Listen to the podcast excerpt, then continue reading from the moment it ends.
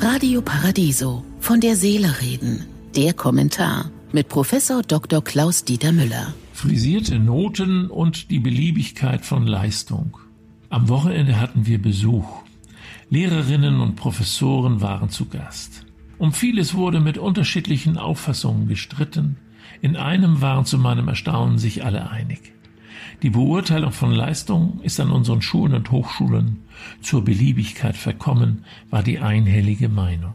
Wenn du einer Schülerin oder einem Studierenden eine 3 für seine Leistung geben willst, eigentlich musst, weil andere besser sind, machen sie heute einen Aufstand, nicht selten unterstützt von ihren Eltern.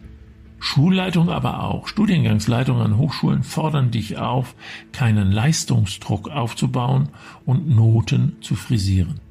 Das geht in vielen Fällen so weit, dass Kolleginnen und Kollegen nur noch zwei Noten kennen, die Eins und die Zwei. Auf lehrerfreund.de lese ich eine Meinung, die meines Erachtens das Problem gut beschreibt. Jeder Idealismus wird im Keim erstickt.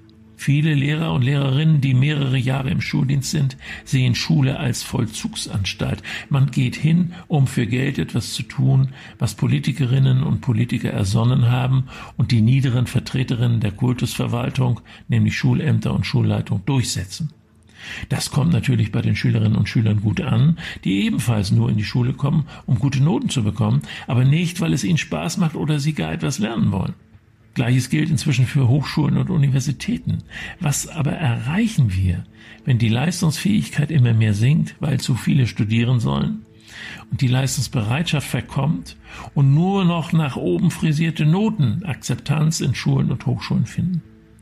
Wir verschieben den Punkt der Selektion, der Auswahl ins Berufsleben. Dort wird nach wie vor unnachgiebig die Spreu vom Weizen getrennt und viele Enttäuschungen und Verletzungen den jungen Menschen zugefügt, die dem Wettbewerbsdruck in der Wirtschaft nicht standhalten können. Es wäre allemal sinnvoller, unserem Nachwuchs in Schulen und Hochschulen, aber auch in Ausbildungsbetrieben rechtzeitig deutlich zu machen, wo ihre Grenzen liegen, um sie nicht später zu überfordern und Burnouts oder gar Depressionen zu verantworten. Das Bildungssystem ist heute so durchlässig, dass Spätentwicklerinnen alle Chancen bleiben.